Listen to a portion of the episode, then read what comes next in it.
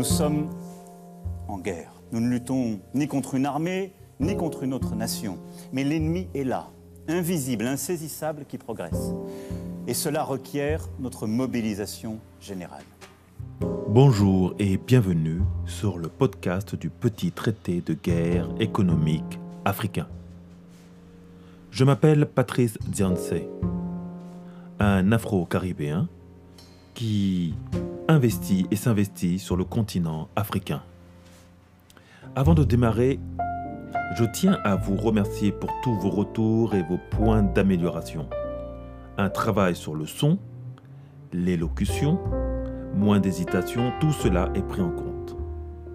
Maintenant, nous allons pouvoir entamer cette émission, car l'Afrique est bouillonnante ici et là-bas. Alors oui, comme je vous le disais précédemment, l'Afrique traverse une transformation majeure dans ses relations avec le monde. Elle a pris du temps à se relever de 400 ans de razzia négrière, une période que nous appelons la Maafa. C'est du Swahili. Suivi de 100 ans de colonialisme sur le sol africain, puis encore de 60 ans, à nos jours, d'un néocolonialisme économique soit presque 500 ans d'oppression et de harcèlement, presque exclusivement sur le peuple noir qui a contribué à nous déconnecter de notre dimension d'être africain. C'est là qu'intervient la dimension spirituelle que j'introduirai de manière parcimonieuse dans mon traité de guerre économique. Car la spiritualité africaine est dans notre ADN et même quand elle s'exprime à travers ou au travers d'autres religions. Quand je parle d'Africa Reloaded, inspiré directement du film Matrix, et nous en reparlerons, car il y a un volet vraiment important à étudier de ce côté-là, le dernier, ou en tout cas le deuxième épisode de la trilogie Matrix Reloaded, c'est pour mettre en évidence ou illustrer que l'homme africain, le peuple noir dans sa majorité, a été déconnecté de lui-même, déconnecté de sa matrice originelle, de sa dimension d'être africain. Il est parfois bon de se dire et de se définir comme différent. Mais le mieux est de savoir en quoi. Alors le paradigme africain, donc notre système de pensée, notre approche cosmogonique, et même notre nourriture sont à la base très différentes de ce que nous vivons actuellement. Moi qui suis du milieu informatique, j'aime souvent prendre des exemples de cet environnement. Ce que ce peuple a eu d'abord à subir, c'est un RAZ système, une remise à zéro, suivi d'un hard reboot. Et vous savez, comme une mise à jour qui s'interrompt en plein milieu d'une installation, cela a suffi à bugger tout notre OS africain, qu'on va appeler le Kemetic OS Software. Alors, toujours en restant dans la comparaison informatique, quand un système plante, l'on recharge sa sauvegarde. La sauvegarde la plus complète et la plus récente Or, le peuple noir, après ce méga plantage, n'a jamais pu, n'a jamais plus eu accès à sa sauvegarde.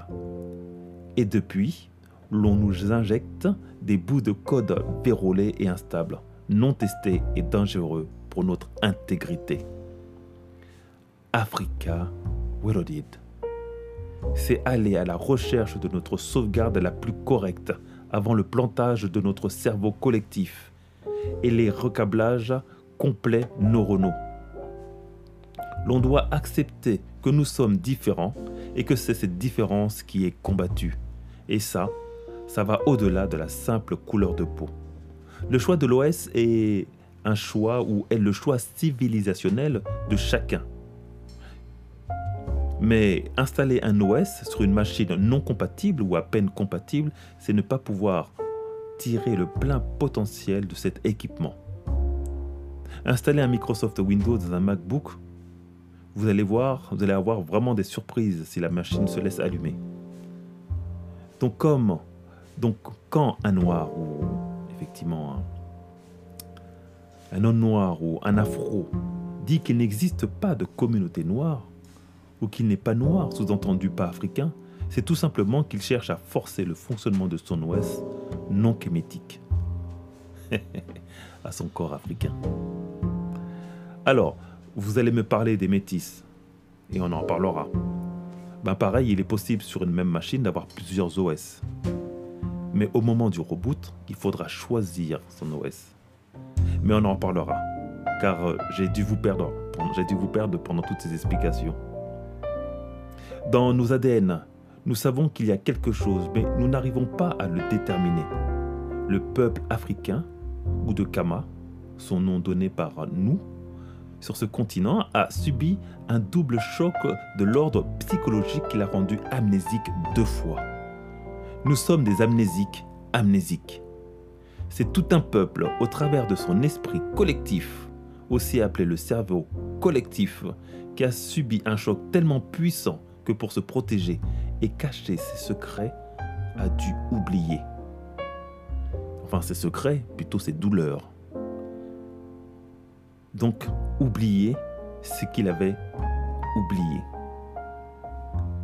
Et l'analogie peut être faite avec un disjoncteur ou un fusible, qui pour protéger tout un circuit plutôt qu'il soit détruit par la charge, le fusible fond et isole l'installation pour la protéger. C'est ça se mettre en mode sécurité. Tout notre travail, tout le travail des scientifiques, mais aussi de chacun de nous, n'est que de chercher ce qui a été oublié une première fois avant de chercher ce qui est oublié la toute première fois.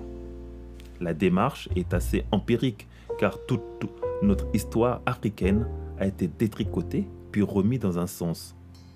Ce sont les erreurs de ce montage qui nous permettent de supposer certaines éventualités sans forcément en avoir la pleine certitude. Voilà pourquoi voilà pourquoi jusqu'à présent nous tâtonnons encore, même après le passage de génie, comme Chakanta Diop, entre autres. Alors est-ce que je m'éloigne de l'entrepreneuriat ou de son sujet? Non, car il s'agit que de ça.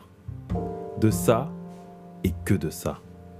Reprendre le contrôle de notre destin passe par le recablage correct de notre mental, notre mindset alors ce mot est devenu le mot à la mode du coaching et du développement personnel.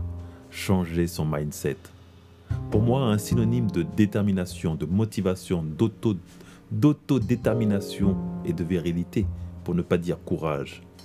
Pour ma communauté, il s'agira tout simplement de se reconnecter avec lui-même. Retrouver la bonne sauvegarde avec la bonne version d'OS. Je vous avoue que notre OS Chemetic Software mérite d'être euh, mérite qu'on lui apporte pas mal de mises à jour, un bon coup de dépoussiérage. Et c'est tout l'enjeu de l'Africa Reloaded. Car l'on est, je vois, je vous le rappelle, des amnésiques amnésiques. Avec un accent tout particulier sur les modules géostratégiques et géopolitiques qui nous intéressent. Alors pour obtenir la victoire, le général, vous,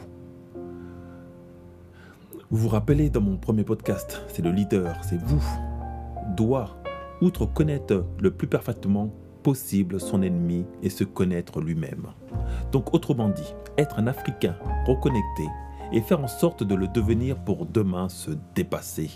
Avec la géostratégie et la géopolitique, nous étudierons la suite qui est de connaître l'autre et se connaître soi-même pour que en sans combat ne sera point de défaite mais si l'on ne connaît pas l'autre, tout en se connaissant, l'on pourra compter sur une victoire sur deux.